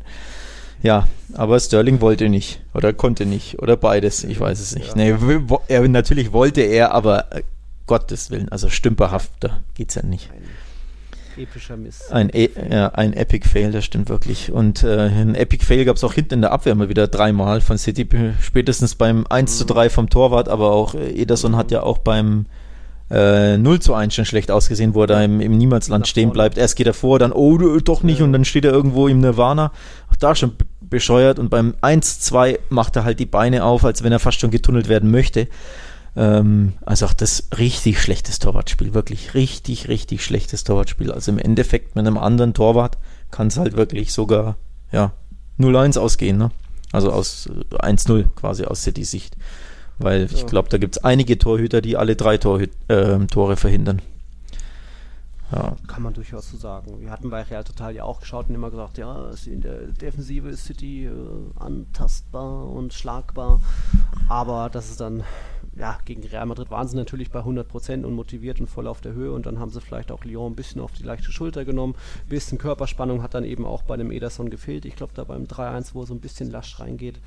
Äh, ja, und dann passiert so ein kleines Wunder, wenn dann noch ein Dembele von der Bank kommt und dir zwei einschenkt. Schon kurios. Und dann eben auch jetzt, ja, mal wieder Lyon-Bayern. Ich glaube, das letzte Mal 2010 oder so egal. Ja. Halbfinale, jetzt müssen wir natürlich wieder tippen. Wer wird es denn jetzt im Finale? Äh, Bayern PSG. Bayern. Ähm, ganz klar. Also Bayern ganz klar. Ähm, ich glaube, das andere Spiel wird richtig eng, aber ja. ich glaube, Bayern wird, ähm, glaube ich, Lyon ja, ziemlich deutlich schlagen. Ähm, Ergebnis weiß ich jetzt noch nicht. Vielleicht so. Na, machen wir es doch mal konkret. Wir müssen ja wieder tippen. Achso. Ja, dann äh, sage ich 3-0 Bayern. Bayern, sagt Alex. Und Nils sagt, ja, auch 1-3, um ein bisschen was anderes zu haben, Farbe reinzubringen. Und dann. Moment, 1-3 ist dann für Lyon? Äh, ja, nee, sorry. Ja. Es ist ja Lyon gegen Bayern, die Partie. Bayern Ach, so, Bayern, ja. Ja, ja. Äh, und dann bleibt noch Leipzig gegen Paris. Dann nehme ich ein enges 2-1 Paris. Okay. Und ich glaube dann doch vielleicht an das Wunder und sage, ja, Leipzig gewinnt 2-1. Ja. Tatsächlich würde mich das weniger überraschen, als dass ähm, Lyon weiterkommt. Also Lyon wäre eine faustdicke Sensation für mich. Ja. Dass Leipzig stark ist, hat man ja spätestens im, im Viertelfinale gesehen und vor allem äh, war ich nicht so überzeugt von PSG, muss ich ehrlich sagen. Also ja, Neymar war herausragend und hätte mhm. natürlich quasi direkt schon das glaube, 1-0 machen müssen nach wenigen Minuten, ne? wenigen Sekunden fast schon, wo er da mhm. allein vom Torwart war und sieben Meter daneben schießt. Dann nimmt das Spiel natürlich einen komplett anderen Lauf, aber so von der Mannschaftsleistung her fand ich PSG wirklich, ja, ich weiß nicht, ob ich schwach sagen muss, aber tatsächlich haben sie mich äh, spielerisch enttäuscht, muss ich ehrlich sagen. Mhm. Also war viel, viel Neymar und wenig sonst. natürlich kam dann, also natürlich fehlte Mbappé von Anfang an, klar, ähm, das ist eine Schwächung. Als der dann kam, wurden sie mit ihm natürlich stärker. Aber trotzdem, so der Auftritt von, als Mannschaft her hat, mir, hat mich nicht so überzeugt. Und eben genau das Gegenteil war bei ähm, RB Leipzig der Fall. Die haben wirklich als Mannschaft überzeugt.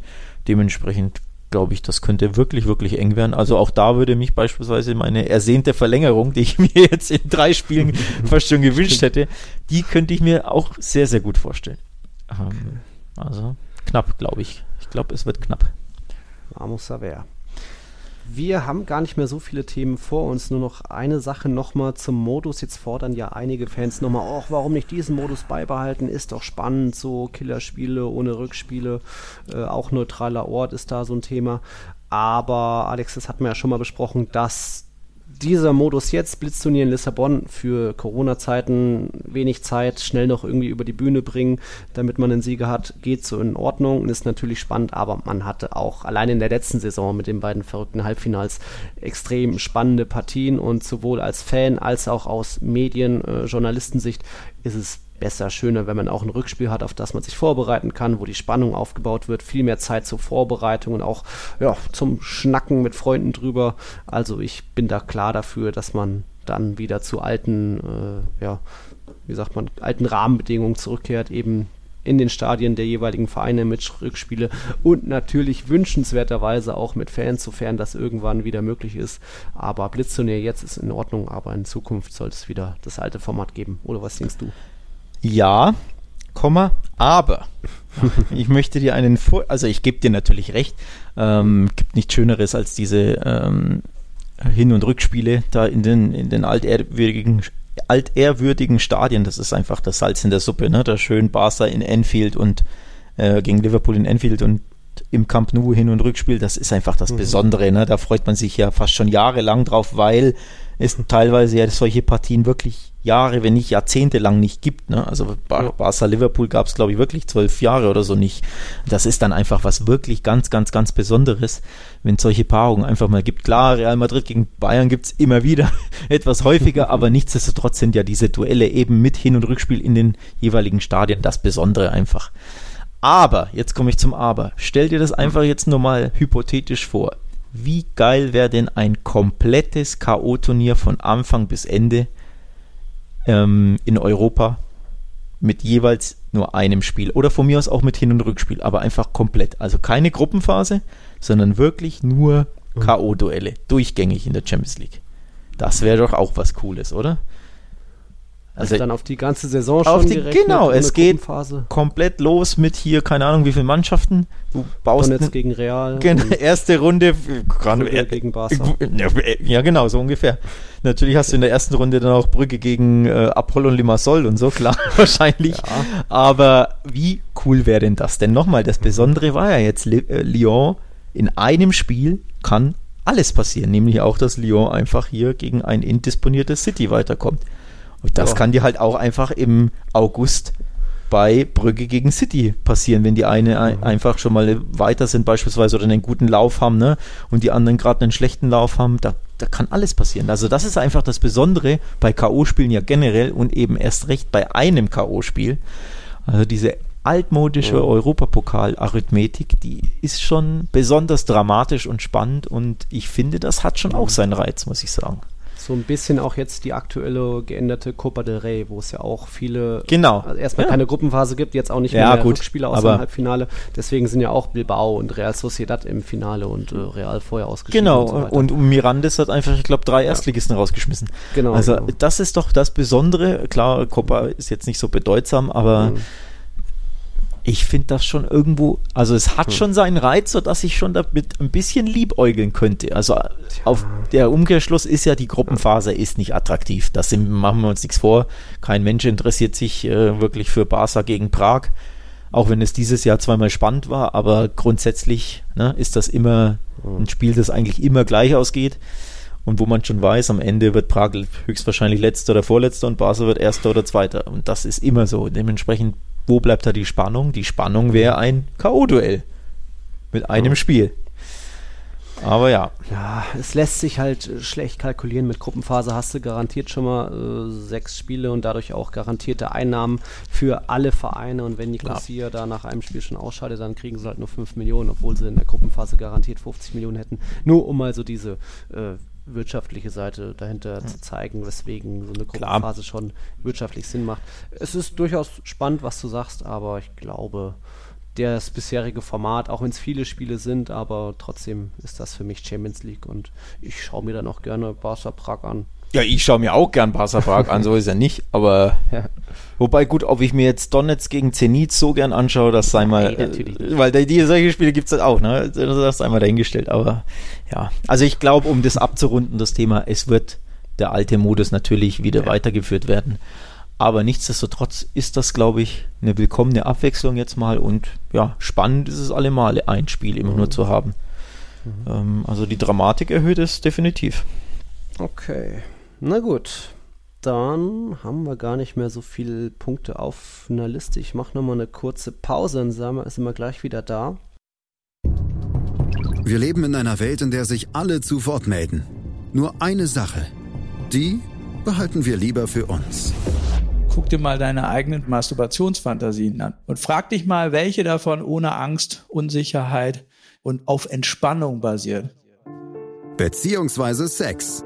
Der Podcast für Paar- und Sexualprobleme. Hast du innerlich eine Rechnung offen und willst du diese Rechnung begleichen oder sagst du, okay, ich möchte in eine zufriedene und liebevolle Beziehung finden? Bettina Utzler und Robert Cordes, Sexualtherapeuten des Instituts für Beziehungsdynamik Berlin, sprechen das an, was sich sonst keiner traut. Professionell, einfühlsam, kompetent. Wir sehen die Welt danach anders, wir sehen Beziehungen danach anders, wir sehen uns selbst auch anders.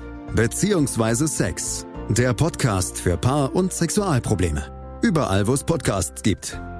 Außer bei Spotify. In La Liga ist auch eine kleine große Bombe geplatzt. Wir hatten schon thematisiert. Valencia hat jetzt offiziell ja, seinen Kapitän verramscht, verschenkt vor ein paar Tagen eben erst Coquelin zu Villarreal und dann auch Dani Parejo, die Identif Identifikationsfigur der Fans, ja, hat sich im Nachhinein unter Tränen in einem Facebook Live verabschiedet, hat da nicht mal die Gelegenheit bekommen, sich wirklich richtig verabschieden zu können. Ähm, krasse Sache von Valencia zeigt wieder, dass da einiges schief läuft bei dem Verein, dem der ja äh, Peter Lim, dem, wie war das, singapurianischen, singapurischen Investor gehört. Aber der lachende Dritte ist da Villarreal. Die reiben sich natürlich die Hände, haben jetzt einen guten Casorla-Ersatz, der zu Alsat ist. Da passt Parejo so gesehen schon hin, aber schon eine krasse Geschichte, oder? Ja, ähm, richtig krasse Geschichte, richtig krasser Coup für Villarreal. Also das ist sensationell, dass sie so einen starken Spieler bekommen for free. Das ja. muss man einfach nochmal betonen. Ablösefrei hat Villarreal einen der, sagen wir mal, zehn besten Mittelfeldspieler La Ligas bekommen, wenn nicht sogar fünf besten, ähm, ist ja, ne, kann man ja debattieren. Ähm, auch wenn dieses Jahr er nicht so gut war, aber in den letzten Jahren ist er mhm. einer der herausragenden Mittelfeldspieler in der Liga und den bekommst du umsonst von einem direkten Konkurrenten oder andersrum gesprochen, Valencia verschenkt den an einen direkten mhm. Konkurrenten. Denn nochmal, Villarreal und Valencia kämpfen ja wirklich seit Jahren immer wieder und auch nächstes Jahr wahrscheinlich um die Plätze 4, 5, 6, 7. Also es sind direkte Konkurrenten um diese Europapokalränge und die verschenken ihren Kapitän an den Rivalen. Also ist für mich absoluter Wahnsinn, wie man meiner Stimme schon entnehmen kann, in meinen Worten. Also das ist schon. Wir haben ja, wir haben über Barca's Missmanagement gesprochen, aber das schlägt dem fast den Boden aus, was Valencia da gemacht hat. Mhm. Da hat man ja auch schon mal gesagt, ich glaube, das war nach dem Celades aus, dass da äh, es einerseits schon ein paar Fanproteste gab, irgendwie so Lost in Translation Plakate eben mit Peter Lims Gesicht drauf oder sowas und da gab es so eine Reaktion von der Tochter von Peter Lim auf, eine, die mhm. hat eine Instagram Story erstellt und dort eben geschrieben, hey, der Verein gehört uns, wir können damit machen, was wir wollen. Also das ist ein O-Ton und zeigt ja schon mal, wie krass die drauf sind, dass die wirklich, ja, auf alles scheißen, sage ich mal, und wirklich den Verein nur haben, um irgendwie noch Kohle anzunehmen, deswegen Spieler verkaufen, aber dann trotzdem den Kapitän verschenken, das geht auch nicht in meinen Kopf rein. Jetzt gibt es auch wieder Fanproteste, da sind, dann haben sich dann schnell mal 1000 oder 2000 Fans vor Mestalla versammelt und da protestiert gegen Lim. Wird natürlich, natürlich nichts bringen. Ich glaube, die Tochter hat jetzt auch noch nichts äh, gestoried oder gepostet oder so. Es gibt, es gibt ein, äh, eine Meldung von, ich glaube, Anil Murti, das ist der ähm, der, der CEO des Vereins, also der, der Boss auf so, äh, wenn man so will, weil, weil äh, Peter Lim quasi der, der Owner ist, mhm. also der, der Präsident, ich glaube, er fungiert als Präsident, wenn ich mich nicht täusche, Anja Morti.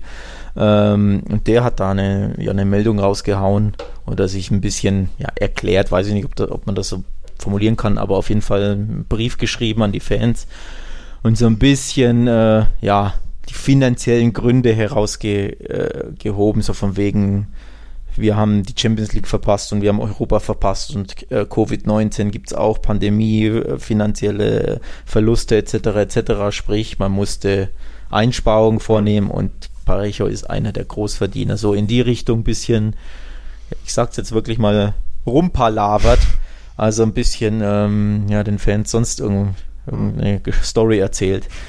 ähm, aber ja, ansonsten herrscht das Chaos nicht nur beim FC Barcelona, sondern ein richtig krasses Chaos herrscht halt wirklich bei Valencia. Also das ist nochmal, ich glaube, zehn Ecken schlimmer. Mhm. Ähm, ja, und der Verein reist, reitet sich so richtig in die Misere rein, Valencia. Also da, boah, das ist schon krass. Ja, und auf der anderen Seite Villarreal eben, jetzt hat Emery geholt und neben Parejo und Coquelin kam vorher auch noch Takefusa Kubo von Real Madrid. Ja, stimmt, stimmt. Auch ein sehr interessanter Transfer, der natürlich selbst spielen will, hat er gesagt. Und das kann dann Villarreal gut. Jetzt auch in der Europa League, hat ja großartige Anlagen mit diesem ja, kleinen Körper, niedrigen Schwerpunkt, dass er da wirklich gut ins Dribbling geht und immer irgendwie viele kleine Bewegungen rund um den Ball hat fast schon ein bisschen Messi-like, diese japanische Messi. Sprüche sind gar nicht so weit, kommt ja auch oder hat in La Masia das Fußballspielen teilweise gelernt und bei Mallorca eine echt gute Debütsaison in La Liga hingelegt. Äh, mit einigen Torbeteiligungen ist natürlich schwierig, bei einem Absteiger offensiv zu glänzen, aber war schon voll integriert, kann die Sprache natürlich auch, hat ein sehr demütiges Wesen, also auf den kann man sich schon auch freuen, da mehr von Kubo zu sehen. Ja, und vor allem und nochmal, Villarreal, das sind schon drei richtig gute Transfers, die die tätigen. Also äh, Parejo, klar, Coquelin kann die Abwehr auch stabilisieren, also beziehungsweise vor der Abwehr ähm, die, den Defensivverbund stabilisieren, weil er ja Sechser ist. Mhm. Und Kubo ist ja auch ein richtig interessanter Mann für einen Flügel, kann auf der 10 spielen. Also für mich sind das wirklich drei echt, echt gute ähm, Signings. Mhm. Also richtig spannend. Also mit, mit Villarreal, glaube ich, müssen wir nächstes Jahr rechnen. Ich glaube, in der Vorschau in ein paar Wochen können wir da mal, ja. notieren wir mal Villarreal in die Top 5 tippen. So. Schauen wir mal, was dann noch so kommt an, an Signings und, und Verpflichtungen etc. Aber das ist schon spannend, was ja. Viralde macht. Bevor wir uns aber der Vorschau auf die La Liga-Saison 2021 widmen, muss erstmal das Teilnehmerfeld feststehen. Da ist ja immer noch oh. ein La Liga-Ticket, ist immer noch offen, wird vergeben. Ihr wisst Stimmt. ja, Cadiz und Huesca haben sich die direkten Aufstiegsplätze gesichert und die Playoffs finden nach langem Hin und Her und Theater jetzt aktuell statt. Die Hinspiele sind schon vor ein paar Tagen gelaufen. Jetzt, während wir aufnehmen, laufen gerade die Rückspiele. Ähm, und da ist schon eine Entscheidung gefallen in dieser Halbfinalrunde. Also Girona hat Almeria in beiden Partien bezwungen, 1-0 und 2-1.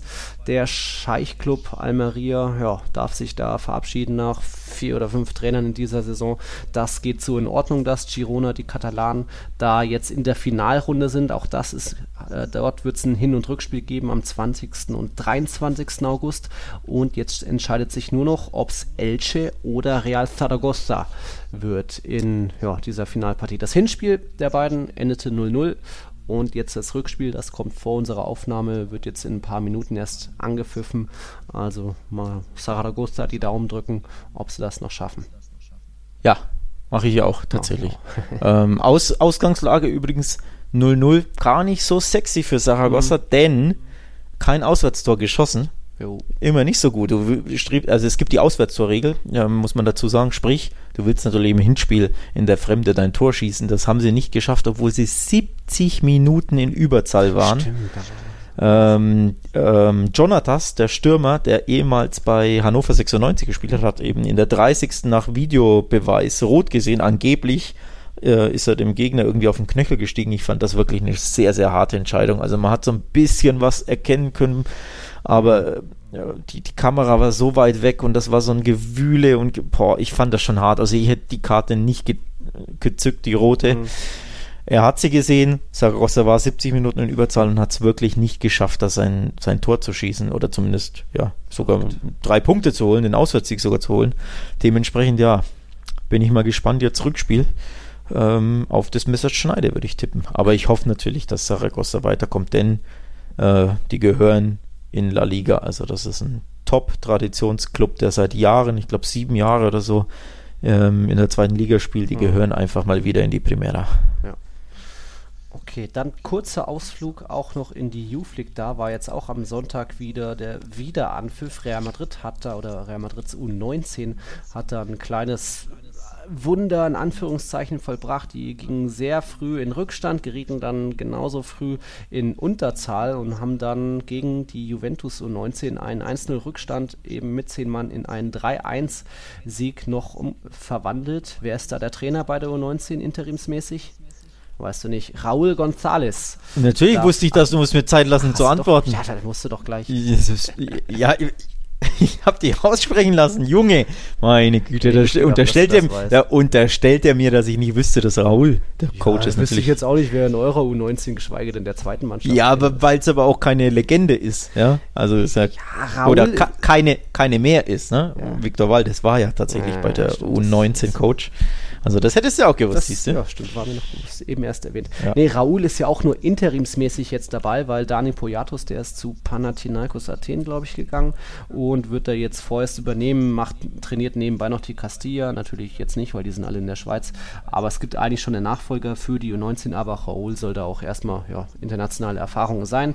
Äh, sammeln für Real Madrid U19 geht es als nächstes am Mittwoch gegen Inter Mailand, parallel ist dann noch Salzburg gegen Lyon ach, das sind nur einige Partien. Finale am 25. August können wir dann nochmal genauer drauf schauen. Ich drücke schon mal ein bisschen aufs Gaspedal, die Zeit.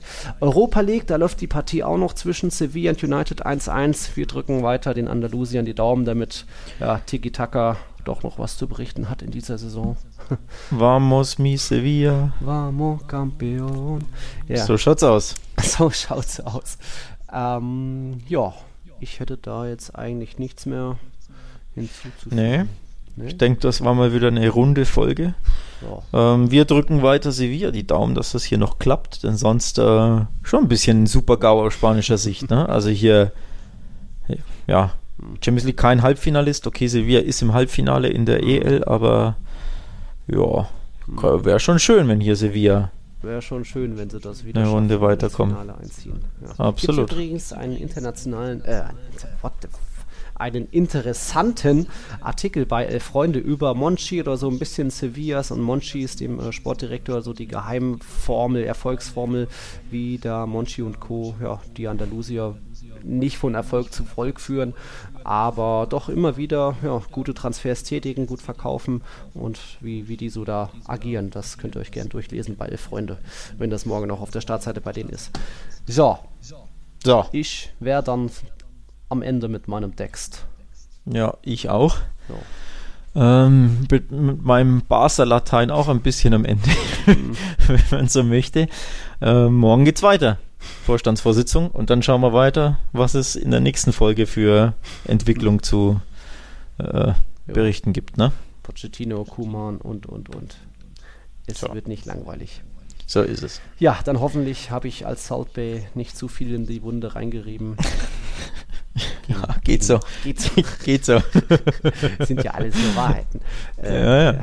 ja, danke fürs Einschalten, Gut. liebe Leute. Wir waren Tiki Taka, euer La Liga Podcast bei meinsportpodcast.de. Unsere erste Saison ist jetzt fast vorbei. Das war jetzt unsere 49. Folge. Also es gibt bestimmt Ui. noch eine 50. Dann hoffentlich ja, zum Finaleinzug Sevillas oder mal gucken, was uns dann noch so einfällt. Schauen wir mal. Jetzt ist schon Sonntagabend, ihr hört das dann morgen zum Frühstück oder heute. Also euch eine schöne Woche. Alex, dir auch frohes Zocken und nicht zu viel ja, Arbeit. Auch. So, ja, kann ich nicht versprechen, aber gebe ich gerne an dich zurück. Danke dir. Hasta la próxima. ciao. ciao. ciao. ciao. Servus. Wir leben in einer Welt, in der sich alle zu Wort melden. Nur eine Sache. Die behalten wir lieber für uns. Guck dir mal deine eigenen Masturbationsfantasien an und frag dich mal, welche davon ohne Angst, Unsicherheit und auf Entspannung basieren. Beziehungsweise Sex. Der Podcast für Paar- und Sexualprobleme. Hast du innerlich eine Rechnung offen und willst du diese Rechnung begleichen oder sagst du, okay, ich möchte in eine zufriedene und liebevolle Beziehung finden? Bettina Utzler und Robert Cordes, Sexualtherapeuten des Instituts für Beziehungsdynamik Berlin, sprechen das an, was sich sonst keiner traut. Professionell, einfühlsam, kompetent. Wir sehen die Welt danach anders, wir sehen Beziehungen danach anders, wir sehen uns selbst auch anders. Beziehungsweise Sex. Der Podcast für Paar- und Sexualprobleme. Überall, wo es Podcasts gibt. Außer bei Spotify. Tiki Taka, der La Liga Podcast. Mit Nils Kern von Real Total und Alex Troika von Barca Welt. Tiki Taka auf meinsportpodcast.de. Wir leben in einer Welt, in der sich alle zu Wort melden. Nur eine Sache. Die behalten wir lieber für uns. Guck dir mal deine eigenen Masturbationsfantasien an und frag dich mal, welche davon ohne Angst, Unsicherheit und auf Entspannung basieren. Beziehungsweise Sex. Der Podcast für Paar- und Sexualprobleme. Hast du innerlich eine Rechnung offen und willst du diese Rechnung begleichen oder sagst du, okay, ich möchte in eine zufriedene und liebevolle Beziehung finden? Bettina Utzler und Robert Cordes, Sexualtherapeuten des Instituts für Beziehungsdynamik Berlin, sprechen das an, was sich sonst keiner traut. Professionell, einfühlsam, kompetent. Wir sehen die Welt danach anders, wir sehen Beziehungen danach anders, wir sehen uns selbst auch anders. Beziehungsweise Sex. Der Podcast für Paar- und Sexualprobleme. Überall, wo es Podcasts gibt. Außer bei Spotify. Challenger Corner. Der Tennis-Podcast mit Florian Herr und Andreas Thies. Alles rund um die Turniere unterhalb der ATP-Tour. In Zusammenarbeit mit tennistourtalk.com. Challenger Corner auf meinsportpodcast.de